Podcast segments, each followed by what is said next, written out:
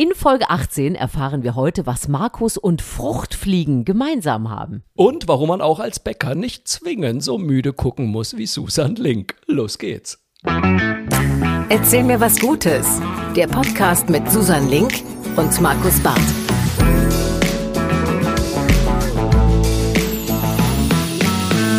Hallo und herzlich willkommen zu unserem Podcast für gute Laune, für gute Nachrichten, für gute Geschichten, für gutes Wetter heute vielleicht auch, ich weiß es nicht. Ich bin auf jeden Fall bester Dinge, dass das wieder eine ganz wunderbare Folge wird, denn er ist an meiner Seite. Comedian, Autor, Kinogranate, ähm, Bienenbeglücker, ach was weiß ich, was ich alles zu ihm sagen könnte. Außerdem heißt er noch Markus Barth. Und die Dame natürlich, die diese Woche wieder die etwas kleinen Äuglein hat, weil sie wieder MoMA moderiert. Susan Link ist natürlich auch mit dabei. Ja, wir freuen uns ja. Ich habe auch das Gefühl, äh, es werden zwar im Moment um uns herum weniger schlechte Nachrichten, aber es sind immer noch nicht genug gute. Und deswegen freue ich mich, dass wir uns wieder hier, äh, keiner weiß ja, was der andere mitgebracht hat, aber wieder schöne Sachen erzählen werden. Und wir gucken natürlich am Anfang auch immer noch mal so ein bisschen zurück auf die Folge davor, weil ihr uns natürlich auch immer gut versorgt mit eigenen Geschichten oder Reaktionen. Markus, du hast wieder was. Das ist vollkommen richtig, weil äh, vor allem muss ich auch mal sagen, ich freue mich immer so sehr, weil wir, was ein Feedback, das wir ganz oft bekommen, ist, Mensch, äh, ich höre den Podcast so gerne und bitte macht das auch nach Corona weiter. Die Leute haben jetzt schon, Stimmt, Angst, ja. Leute haben jetzt schon Angst, dass wir aufhören, weil sie sagen so, man kann doch Hoffentlich immer gute geht die Inzidenz machen. nicht zu null. genau. Also keine Angst, noch äh, haben wir keinerlei andere Pläne. Wir machen jetzt einfach mal weiter. Und ähm, ja, ich muss natürlich äh, rückblickend auf die letzte Folge, muss ich, be- bevor wir irgendwas anderes machen, Susan, muss ich natürlich dir etwas sagen, aber nicht nur dir, sondern auch all unseren Hörern und Hörerinnen ist mir ganz wichtig, euch allen einmal zu sagen, You are my sunshine, my only sunshine. You make me happy when skies are grey. You'll never know, dear, how much I love you. Please don't take my sunshine away. Das war jetzt total schief, weil ich gemerkt habe, man kann gar nicht, wenn man, wenn man Kopfhörer drin hat, kann man gar nicht auch gleichzeitig noch Gitarre spielen, die man dann nicht hört. Deswegen haben die immer einen Knopf im Ohr. Jetzt weiß ich das. Na gut, also den Gesang denken wir uns weg, aber die Ukulele.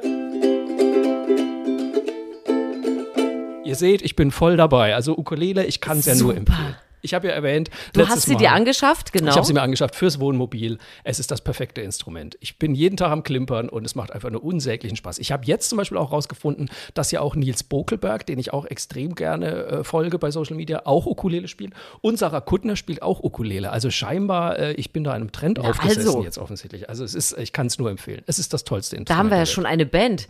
Toll, genau. dass du unseren Wunsch erfüllt hast, weil es gab ja wirklich mehrere Leute, die sich gemeldet haben und gesagt haben, hey, wir- unbedingt muss er was vorspielen. Ich hatte es mir schon in der letzten Folge gewünscht und es war natürlich fantastisch. Es hat sich also gelohnt. ich, äh, Bin ich auch. es hat sich sowas von gelohnt. Ich bin verrückt. Und es gibt übrigens noch ein Feedback, weil wir letzte Woche die Unterhosen von Sissy hatten, die versteigert wurden. ja, natürlich. Und da hat äh, direkt auf unserer Podigy-Seite, ihr wisst, wenn ihr einfach mal auf erzähl mir was Gutes.de geht, da könnt ihr den Podcast auch hören.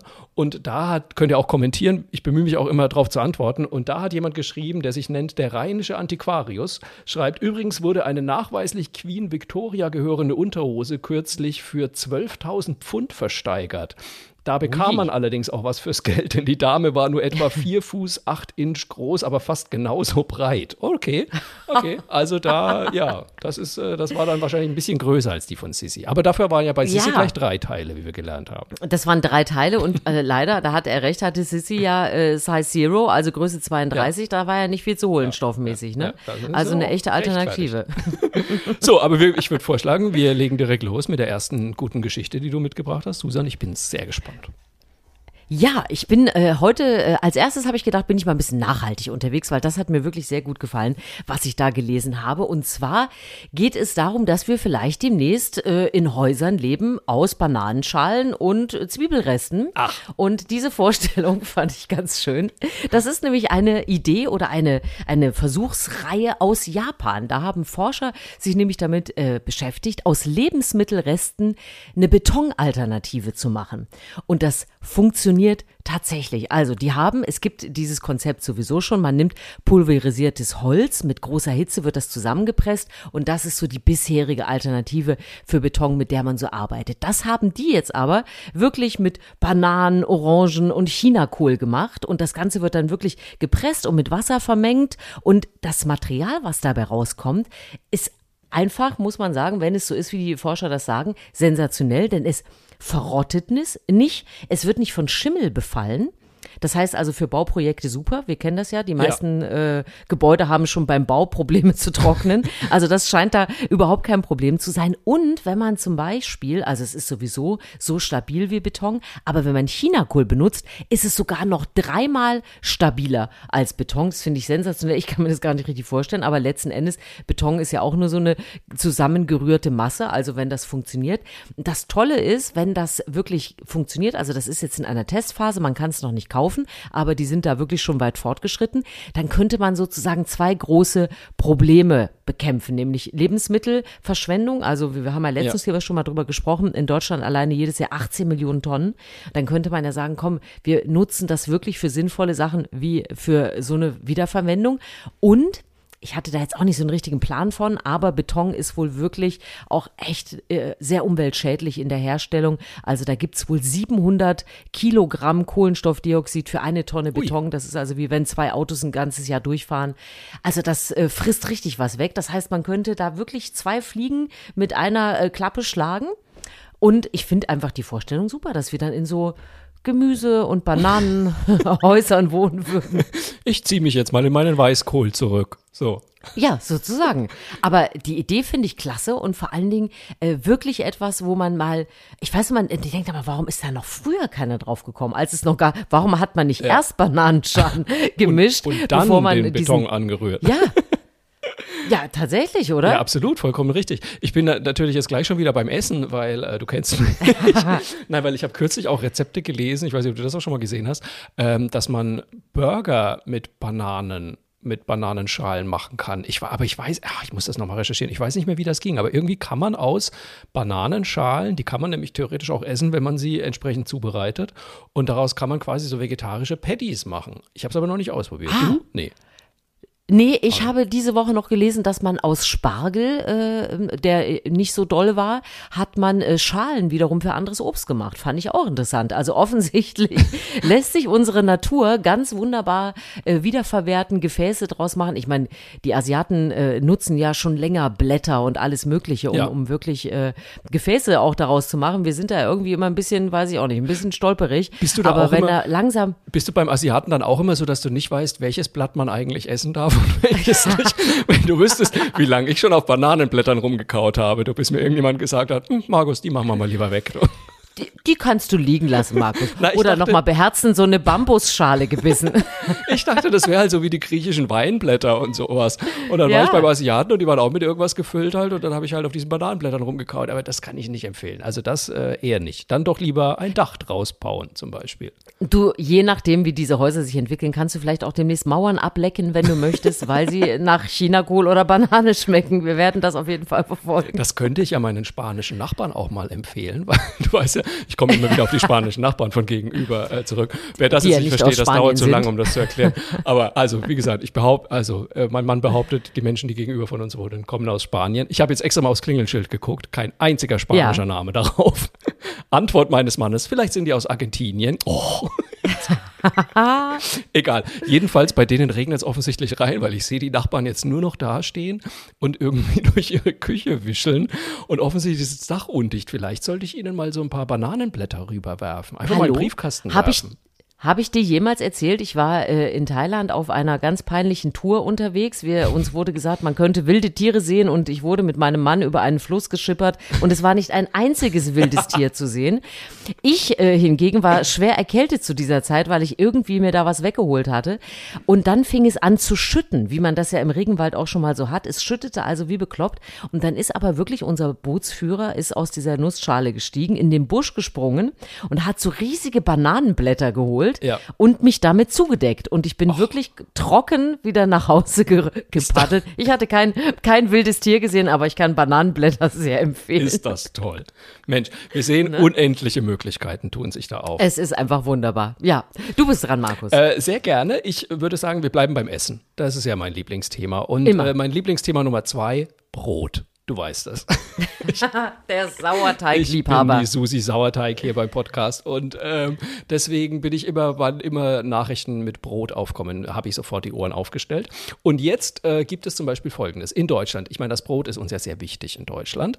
Das Problem ist aber, unsere Bäcker kämpfen äh, um den Nachwuchs. Sie haben große Nachwuchssorgen, weil keiner sich mehr nachts um eins äh, in eine Backstube stellen will. Und Ich kann das so gut Uhrzeit verstehen. stellen sich höchstens Diese Uhrzeit Menschen ist in ein ekelhaft. Fernsehstudio.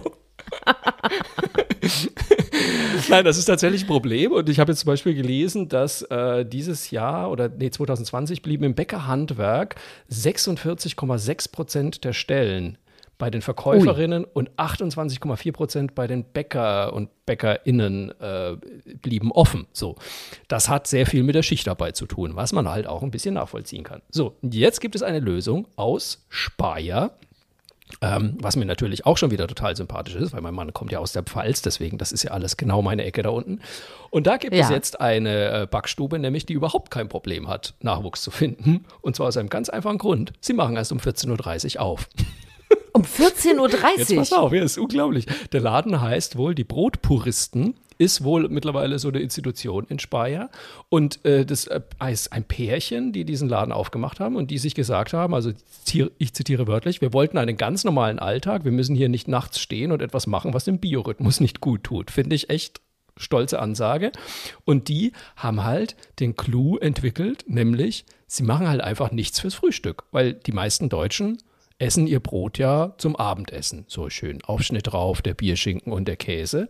Und vorher Ja. braucht man ja das Brot eigentlich nicht. Und deswegen stellen die sich also erst um 6 Uhr in ihre Backstube, machen auch wirklich nur Brot und davon aber halt offensichtlich mehrere Sorten und die scheinbar auch sehr gut, weil sie haben wohl eine große Stammkundschaft.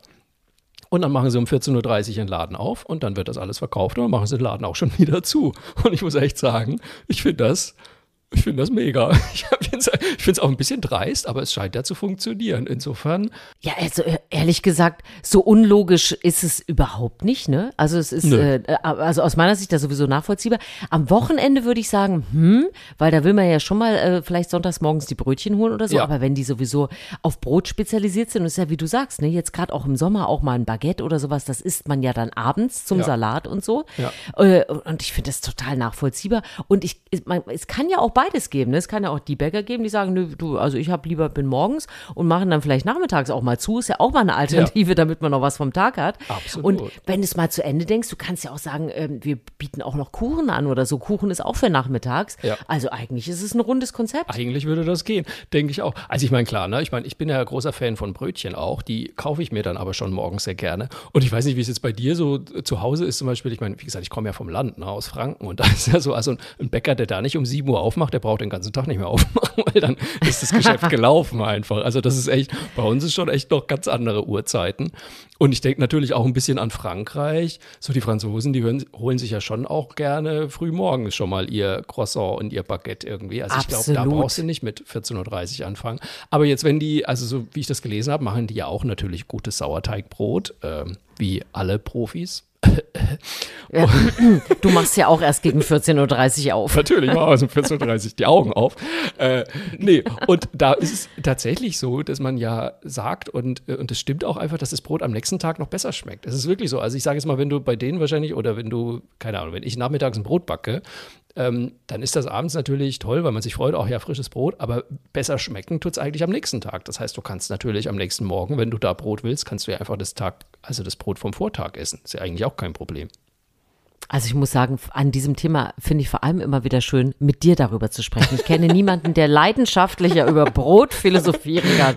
Das ist nur, weil du meine Mutter nicht kennst. Die kann das noch deutlicher. Mach das doch mal als Vorschlag irgendwie. Vielleicht das Morgenmagazin einfach auch erst um 14.30 Uhr anfangen. Wäre das nichts für euch? Ja, Du, ganz ehrlich, also ich meine, wer braucht schon morgens die Neuigkeiten, ne?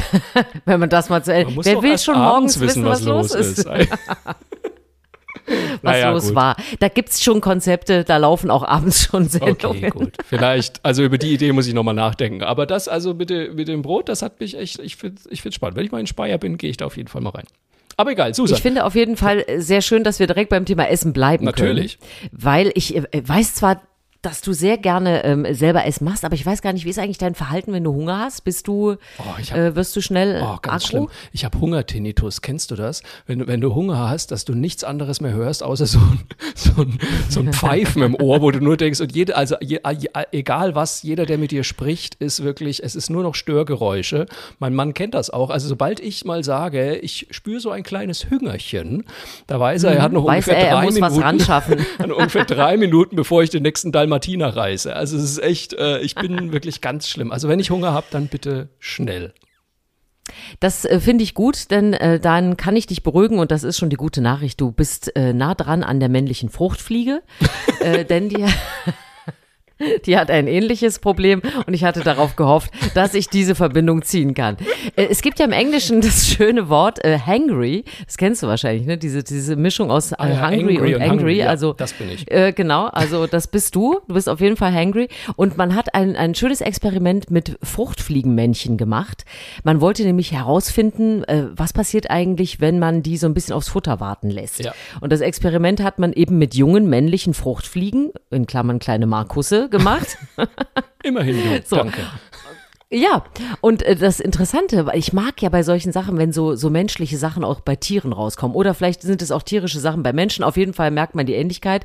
Ähm, je länger die, die Jungs, sage ich jetzt mal, die Fliegenjungs da auf ihr Essen warten mussten, umso aggro wurden die. Und zwar wirklich, die haben angefangen, also immer zwei mussten zusammen warten, haben das Futternäpfchen schon gesehen, konnten aber noch nicht dran und haben dann angefangen, sich durch den Versuchskasten zu jagen und haben auch mit ihren kleinen Beinchen nacheinander getreten und das fanden die Forscher besonders beeindruckend, weil die eigentlich so ein bisschen geschwächt sind. Und eine Fliege hatte jetzt auch nicht so richtig viel zuzusetzen. Also eigentlich waren die schlapp, haben aber richtig gekämpft.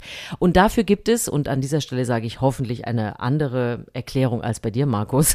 Denn es ist so, bei Fruchtfliegen, wenn die nicht genug Nahrung bekommen, gerade wenn die jung sind, dann entwickeln sich die Geschlechtsorgane nicht richtig. Das ist natürlich total bescheuert. Äh, deswegen kämpfen die natürlich ordentlich darum. Und der zweite Grund ist, zu diesen Futterplätzen kommen die Weibchen zur Paarung.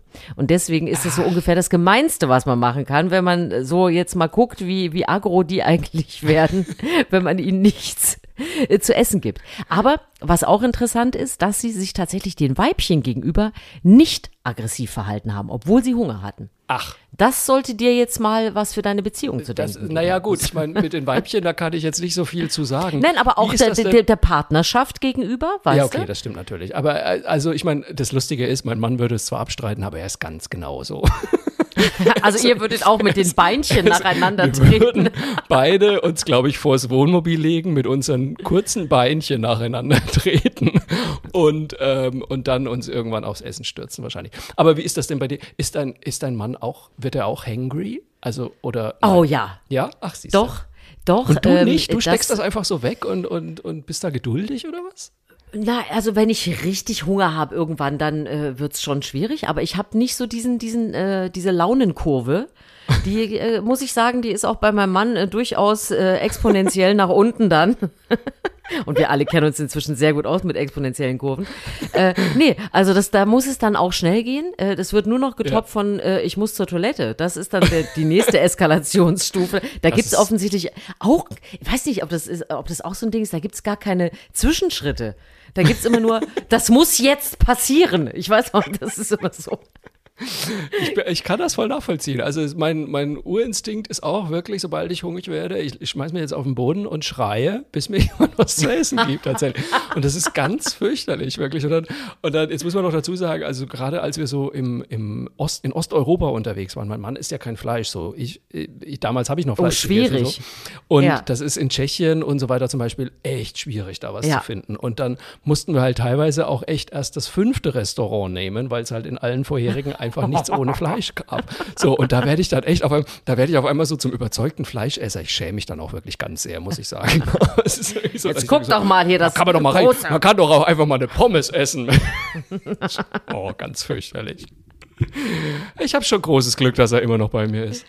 Total. Und sag ihm einfach, weißt du, ich bin nicht weit weg von der Fruchtfliege. Das musst du einfach akzeptieren, lieber Ehemann. Ja, aber ich finde solche Geschichten einfach immer wieder super, weil man äh, so merkt, wie nah wir doch alle beieinander sind auf dieser Toll. Welt. Und da habe ich doch schon mein nächstes Karnevalskostüm. Ich gehe als Fruchtfliege. Haha, als hungrige Und Fruchtfliege. wenn ich nicht rechtzeitig meinen Kölsch bekomme, dann strampele ich mit den Beinchen.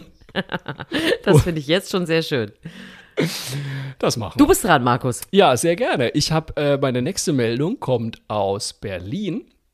Und es ist eigentlich eine schlechte Nachricht, denn, Susan, halte ich fest, wir bekommen Konkurrenz. So. Ja, Was pass passiert? Aber äh, ich finde es dann doch schon wieder so putzig, dass ich es unbedingt sagen wollte. Es gibt die Seite Notes of Berlin. Wer die nicht kennt, kann ich sehr empfehlen. Da werden im Endeffekt Zettel, die in Berlin an der Straße aufgehängt werden, abfotografiert und da gepostet. Wahnsinnig unterhaltsam, meistens ziemlich aggro, wie der Berliner halt so ist. Ähm, Leute, die ihren Nachbarn mitteilen, dass sie sich doch bitte nicht auf dem Balkon einparfümieren sollen, weil die Leute das sonst den ganzen Tag noch riechen und so. Also solche Geschichten, aber auch meistens wirklich sehr, sehr lustig so. Und auf dieser Seite Notes of Berlin habe ich einen Zettel gefunden, beziehungsweise man hat mir das mehrfach bei Instagram geschickt. Vielen Dank auch nochmal dafür. Ihr wisst, ihr könnt uns auch bei Instagram folgen. Und hier schreibt ein Mädchen in äh, Lichterfelde West, muss das wohl sein, hat sie einen Zettel aufgehängt und da steht: Hallo, ich bin Helene, bin elf Jahre hal- alt und finde es doof, dass es fast nur noch negative Nachrichten gibt wegen Corona. Deshalb habe ich mich inspirieren lassen und möchte eine Zeitschrift machen, in der nur gute Themen stehen. Außerdem werden dort auch Witze, Rätsel und vielleicht manchmal auch Rezepte enthalten sein. Klammer auf, es wird keine professionelle Zeitschrift. Klammer zu. Super. Super. Wenn Sie jeden Samstag eine Zeitschrift bekommen möchten, dann schreiben Sie auf diese Linie Ihre Adresse und werfen Sie diesen Zettel bis Freitag, den 28.05. in meinem Briefkasten. Liebe Grüße, Helene. Finde ich mega. Und ich habe mir gedacht, ich fände das ja so toll. Also, falls irgendjemand diese Helene in Lichterfelde West kennt und weiß, ob es diese, diese Zeitschrift jetzt auch wirklich gibt, ich möchte die bitte unbedingt lesen. Ich möchte die abonnieren, um das nicht so zu sagen vielleicht so. Ich möchte sie unbedingt abonnieren und falls Helene Lust hat, sich mal mit uns zu unterhalten, also ich stehe parat, Helene. Wir haben Wollte sehr gerade viele gute sagen. Nachrichten. Helene muss ein kommen. Bisschen, wenn du noch ein bisschen Futter brauchst für deine Zeitschrift, wir können dir alles liefern. Wir haben hier alles hier, alles gesammelt. Es wäre mir eine helle Freude. Also wirklich hier mein Aufruf an alle Menschen in Lichterfelde West in Berlin. Ich habe wirklich keine Ahnung, wo das ist, muss ich zugeben. Aber es stand drunter, Lichterfelde West. Ähm, wenn ihr Helene kennt und wenn ihr diese Zeitschrift kennt, gebt uns mal Bescheid. Ich möchte helfen. Ja, und äh, wenn wir es schaffen, holen wir uns Helene hier in den Podcast. Das Ja, wollen das wir doch, also das wäre doch auch ja schön, sogar, wenn sie. falls das hilft, ich war früher in der Schülerzeitung auch noch Redakteur. Also ich habe da eine gewisse Erfahrung vielleicht. Natürlich. Gut, Susan Link ist jetzt natürlich nicht so Journalismus erfahren, aber naja. das Nein, aber auch wenn. noch irgendwie hin. Das macht der Markus hier. sehr schön, das finde ich sehr gut. Mein kleiner Aufruf. So, aber du bist wieder dran, Susan. Ich habe auch äh, eine kleine Sache, also da habe ich auch an dich gedacht, Markus, muss ich sagen, weil äh, ich muss dich ja auch ein bisschen versorgen und auch ein Stück weit betreuen. Das ist ja hier auch so ein Auftrag. Betreutes Und- Podcasten ist das hier. Genau.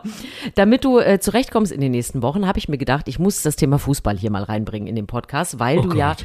da keine große Affinität hast. Aber ich habe dir einfach nur ein bisschen Fußballwissen to go mitgebracht. Also falls du in die Situation kommst, dass sich irgendjemand mit dir über Fußball unterhalten will, habe ich etwas für dich gefunden, was sich leicht wegplaudern lässt. Und Markus Bartmann kannst du damit glänzen, ohne irgendwas über Fußball sonst wissen zu müssen. Und zwar Okay. Vielleicht kannst du was damit anfangen. Hat die Sporthochschule Köln nämlich herausgefunden, dass dein großer Teil äh, der, der Spiele und der Ausgang nicht von Fitness, Können oder sonst irgendwas oder vom Spielsystem der Mannschaften abhängen, sondern einfach vom Zufall. Und das finde ich total spannend. Die haben 7000 Tore in der englischen Premier League untersucht und haben die Zufallseinflüsse da analysiert. Und es ist wirklich so, dass im Schnitt 46 Prozent der Tore, also wirklich fast die Hälfte, einfach durch Zufall entstehen. Also durch Abstaubertore, Eigentore, abgefälschte Schüsse. Da war nichts geplantes dabei, sondern die sind einfach reingegangen, die Dinger. Und vor allem gerade bei schwächeren Teams ist das wohl so, dass das häufiger passiert, was klingt schon wieder nach so einem Slapstick, als ob da aus Versehen immer Tore fallen. Und was aber vielleicht auch noch ganz interessant ist, ähm, dass bei diesem äh, Tore-Schießen, das hat sich ein bisschen verschoben. Also früher äh, waren es noch mehr Zufallstore als heute. Also hat das Spielsystem doch so ein bisschen was gebracht, dass man das offensichtlich gezielter verhindern kann. Aber ich finde es total spannend, dass wirklich fast die Hälfte der Tore dem Zufall überlassen ist. Weil wenn man ja mit, mit Fußballexperten zusammen guckt, ich meine, das musstest du wahrscheinlich auch schon mal äh, aushalten, die dann sagen, ah, das habe ich gleich gesehen und hier vom Aufbau und der hätte doch von draußen und spiel doch raus und nicht alles durch die Mitte und was weiß denn ich. Und dann kannst du da sitzen, Markus, und sagen, ach, vielleicht wird auch einfach nur zu einer Wahrscheinlichkeit von 50 Prozent dieses nächste Tour durch Zufall fallen. Und für dich ja auch ganz gut, man kann ja, das ist ja vielleicht auch der Hintergrund für diese Tippmeisterschaften, die es in Firmen und was weiß ich wo immer gibt, wo man denkt, wie konnte denn hier dieses, dieser Fußballblindfisch das beste Ergebnis tippen? Das ist doch immer so, oder? Da gewinnen doch immer die, ja. die am wenigsten Ahnung haben, oder? So, und das könnte ja auch ein Grund dafür sein, weil man einfach äh, Zufall ja auch nicht tippen kann und was für ja. blödsinnige Dinge sich ereignen. Und deswegen fand ich das total spannend und dachte, vielleicht kurz vor der EM kann ich dir das noch so als, als kleine äh, Dip als kleinen Käseigel vor dem ersten Fußballspiel der Deutschen Aber mit rüberschieben. Das sehe ich ja auch ganz neue Möglichkeiten. Das heißt ja, dass theoretisch sogar ich Tore schießen könnte.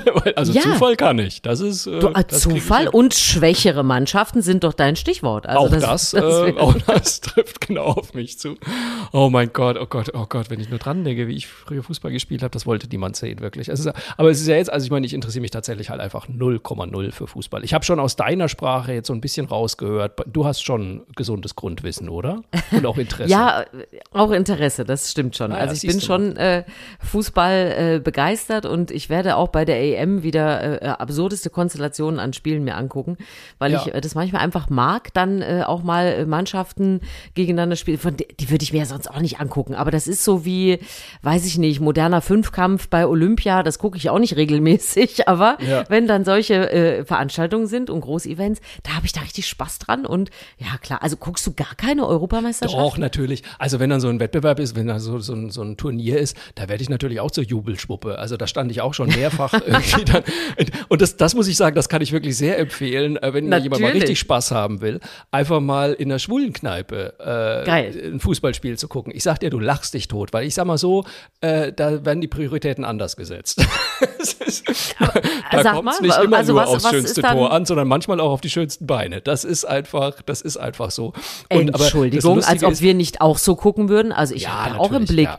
Hoffentlich das hebt er jetzt mal sein Oberteil. Ja, ich will ja auch mal so ein Sixpack sehen. Entschuldigung, wofür gucke ich mir den Blödsinn denn an? Also ich meine, es gibt natürlich auch in der, in der Schwulenkneipe gibt es die hundertprozentigen, die sich wirklich nur für den Fußball interessieren und wehe, du sagst ja. einen, einen dummen Satz. Und dann stehen natürlich die anderen außenrum, die halt mehr wegen der, wegen der Party, wegen der Atmosphäre da sind. Das bin dann eher so Super. ich. Ich lasse mich dann mhm. aber voll mitreißen. Also ich bin da wirklich voll am Brüllen. Bei mir ist dann halt immer so, yeah, wer war denn das? War, war das gut für uns? Ich habe keine Ahnung. Waren wir das überhaupt? Waren wir das überhaupt? Aber ich schreie dann auch so wahllos Dinge dazwischen, so, oh, abseits, haben wir doch gesehen. Und alle gucken mich an, als wäre ich vom Mond. Aber äh, das macht schon Spaß, finde ich. Also so Turniere, da bin ich dabei.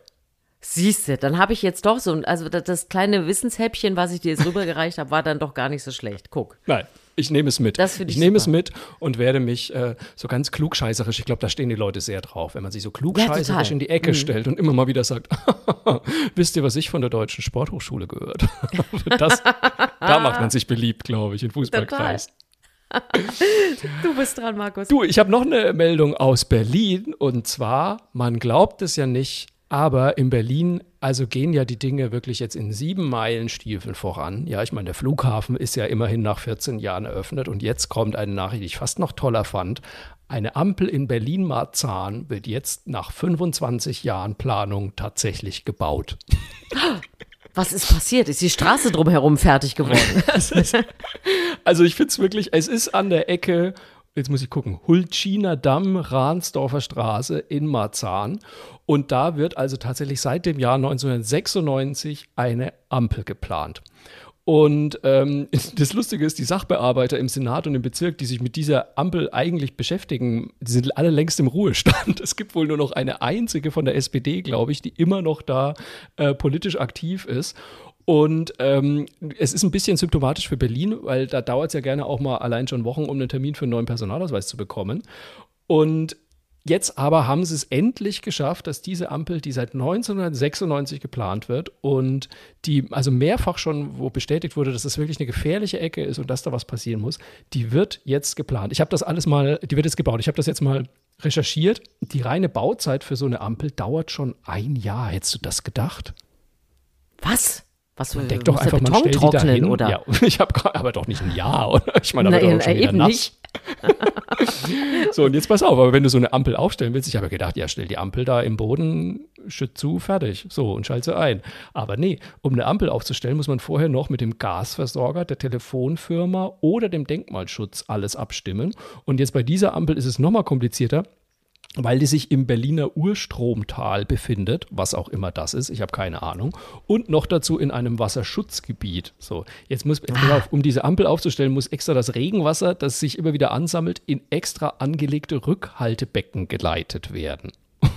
Und allein dieses Problem zu lösen, hat schon 15 von den 25 Jahren gedauert. Wahnsinn. Jetzt ist also, ich finde es ganz großartig. Jetzt soll aber angeblich Anfang Juli sollte sie schon, Juno sollte sie schon fertiggestellt sein. Ist sie nicht. Es ist wohl noch nicht so wahnsinnig viel passiert, aber man hat immerhin wohl schon einen Bauzaun und sowas aufgestellt. Also falls irgendjemand an der Ecke Hulchiner Damm, Rahnsdorfer Straße in Berlin wohnt, schickt uns doch mal ein Foto. Ich möchte sehr gerne wissen, ob es diese Ampel jetzt tatsächlich gibt. Weil also wenn es die gibt, dann ist, dann ist in Berlin jetzt alles möglich, glaube ich. Wir wollen diese Ampel kennenlernen. Aber ist das nicht absurd, was es, äh, dass man da auch nicht aufgibt, dass man nicht irgendwann sagt, oh komm, weißt du, vergiss doch die Ampel, wir mich, machen irgendwas anderes. Mich würde ja interessieren, ob, äh, ob sich da auch so die Kosten gesteigert haben, wie das ja so in Köln zum Beispiel gerne mal bei der Oper ist, irgendwie, wo ja dann einfach nochmal so, da kommen ja einfach nochmal 30 Millionen drauf. Irgendwie so, ob dann so eine Ampel auch auf im Endeffekt dann irgendwie ein Millionchen kostet oder so, die vorher keine Ahnung, was kostet eine Ampel? Was kostet eine Ampel? 10.000? Was kostet Ahnung. eine Ampel? Ich habe keine Ahnung. Kommt auch vielleicht auf äh, die komplette Ampelanlage an. Sind Fahrradzeichen dabei? Äh, Fußgänger in besonderen, äh, gibt es ja auch inzwischen, ist ja nicht mehr nur normale Fußgänger. Es gibt ja äh, Tiere, Paare, alles Mögliche. Du kannst ja wahrscheinlich auch die Special Edition Ampel haben. Also was kostet eine Ampel? Lässt sich vermutlich auch nicht mehr so leicht beantworten. Bis diese Ampel aufgestellt wird und tatsächlich läuft, da müssen wahrscheinlich auch noch Aliens abgebildet abgebildet werden auf dem Ampelbild, glaube ich. Hatten, hatten wir nicht hier im Podcast auch schon diese, diese wunderbare Kamelampel? Doch, hatten nee. wir doch, ne? Was? Kamelampel? Habe ich verdrängt. Doch. Wo, wo, wo, äh, das, weil da ständig die Tiere gefährdet waren, äh, äh, drüber zu gehen und das kollidierte mit den Fußgängern, hatte man, ich weiß nicht mehr, das Land hatte man Kamelampeln eingeführt und die durften dann die Straße in Ruhe überqueren, wenn das Kamel auf grün sprang und danach äh, durften doch die Fußgänger gehen. Nein, das hast du geträumt. Das, So, mein Freund, das, das suche, ich, das suche ich raus und äh, werde gespannt. es dir hinterher schicken. Auf jeden Fall. Vielleicht, äh, wenn irgendjemand jetzt weiß, wovon Frau äh, Link da gerade brabbelt mit der Kamelampel, schreibt uns das doch gerne mal. Ihr wisst, ihr könnt uns immer schreiben an mail at erzählmirwasgutes.de oder ihr schickt uns einfach eine Nachricht bei Instagram, bei Facebook oder als Kommentar auf unserer Podigy-Seite. Und äh, ihr könnt uns natürlich überall hören, wo es Podcasts gibt. Äh, macht ihr ja offensichtlich gerade. Und wenn ihr das zufällig bei Apple macht, da kann man wunderbare Sternchen verteilen. Da freuen wir uns natürlich, wenn ihr uns ein paar Sternchen da lasst und vielleicht auch einen Kommentar Kommentar schreibt. Ja, und äh, wenn ihr die Kamelgeschichte nicht findet, schreibt es einfach meiner Müdigkeit zu. Ignoriert mich einfach, haltet mich für die, für die irre müde Frau. Ist für mich auch in Ordnung. Aber wo du schon gerade gesagt hast, ähm, schreibt uns doch gerne. Ähm, wir sind ja eigentlich schon wieder fast am Ende. Wollte ich ja. noch äh, meine kleine persönliche äh, gute Nachricht dieser Woche verkünden. Ich werde nämlich morgen geimpft. Und dazu, da freue ich mich natürlich äh, drüber, dazu haben wir auch eine ganz sehr schöne, nachdenkliche Mail von Sonja bekommen, die uns nochmal darauf aufmerksam machen möchte und das auch eine gute Nachricht findet. Stellt euch mal vor, was haben wir doch für ein Glück, dass Corona-Impfstoffe in den Oberarm und nicht in den Po geimpft werden. Und dann dachte ich erst, Mensch, Sonja, das stimmt, aber sie führt das auch noch so wund. Also ich habe jetzt erstmal nur an meinen Hintern gedacht, aber sie führt das auch noch äh, weiter aus und es macht einfach so viel Sinn, was sie da sagt. Denn erstens findet sie natürlich, ähm, die, es gab ja diese äh, Deutschland krempelt die Ärmel hoch Aktion ne, äh, der Bundesregierung. Ja. Sie hätte dann, die hätte ja dann heißen müssen, schreibt Sonja, äh, Deutschland lässt die Hosen runter. Finde ich eine sehr schöne Idee. Sonja, das gefällt mir sehr gut. Und sehr gut. wo sie mit, sie hat ja auch total recht damit, was wäre aus all diesen äh, Social Social-Media-Fotos geworden, wo Leute ihren gepieksten Ja. Oberarm in die Kamera gehalten haben. Das äh, ja? wäre Denk, nur teilweise zu schön Ende. gewesen. Also ich sag mal so, Da- wenn die deutsche Nationalmannschaft dann ihre Impffotos äh, gepostet hätte, das hätte man sich vielleicht Gerne. noch angucken können. äh, sonst eher nicht so vielleicht. Sonja, ich bin Ja. dir sehr dankbar, dass du uns noch mal auf dieses große Glück aufmerksam gemacht hast, dass wir alle hatten, dass wir uns in die Arme impfen lassen können. So, das war, das war meine schöne Geschichte zum Schluss. Markus, Ba- du noch. Meine Lieblingsgeschichte ist ganz schnell erklärt. Die Restaurants haben wieder auf. Ich weiß gar nicht. Oh, die ach Gott, Außengastronomie. ach. Nicht nur die Außen, ja auch noch die Innengastronomie auch. jetzt. Ich war jetzt wirklich schon zweimal bei meiner Lieblingsspanierin hier ums Eck und ich werde diese Woche noch zum dritten Mal hingehen. Und ähm, wer sie noch nicht kennt, ich habe ja sogar mein, äh, mein Buch äh, über die Lebensmittel habe ich ihr gewidmet, weil äh, sie mich immer wieder umhaut mit ihrer Art. Ich, mein Lieblingszitat von Angela ist immer noch, ich habe sie mal gefragt, äh, Angela, kann man die Rinde von deinem Manchego-Käse eigentlich essen? Und sie hat gesagt, natürlich kann man, aber warum willst du? Sind wir im Krieg oder was? Fällt dir eigentlich auf, Markus, dass du alles essen möchtest, was man nicht rechtzeitig Oh Gott, wegräumt? Das ist so großartig. Und heute Abend gehe ich zu einem Italiener und wir werden vielleicht sogar drinnen sitzen, weil ich bin getestet, geimpft, genesen, entwurmt, Du gechippt. bist ich habe alles. teufelswild. Und ich freue mich so unfassbar drauf. Ich freue mich natürlich auch für alle Gastronomen. Man, man merkt es ihnen auch an, wie sehr sie sich auf das jetzt wieder gefreut haben. Ich freue mich aber all, vor allem für mich, denn es entsteht kein Hungertinnitus mehr. Und das ist das gut für alle, auch für meinen Mann. genau, ich, ich danke auch im Namen meines Mannes. Es sei denn, es bummelt jemand äh, nach der Bestellung, aber das wollen wir heute Abend auf keinen Nein. Fall hoffen, denn wir alle wissen jetzt, was das auslösen würde. Ach, das war wieder schön. Ich freue mich. Absolut. Ich entlasse dich jetzt wieder äh, ins Bett, weil du ja, Ja. wieder äh, ähm, morgen, morgen wieder im Studio stehen musst. Ne? Weil Ja, du ja äh, äh, noch nicht die Moderationspuristin bist, wie die Brotpuristin in Speyer und immer noch drauf bestehst, morgens um sechs schon zu starten. Oder um fünf? Nee, um sechs startet ihr. Ne? Fün- 5.30 Uhr. Ach, 5.30 Uhr. Okay. Wusste ich natürlich. Ich 5.30 Uhr auf dem testen. Sofa.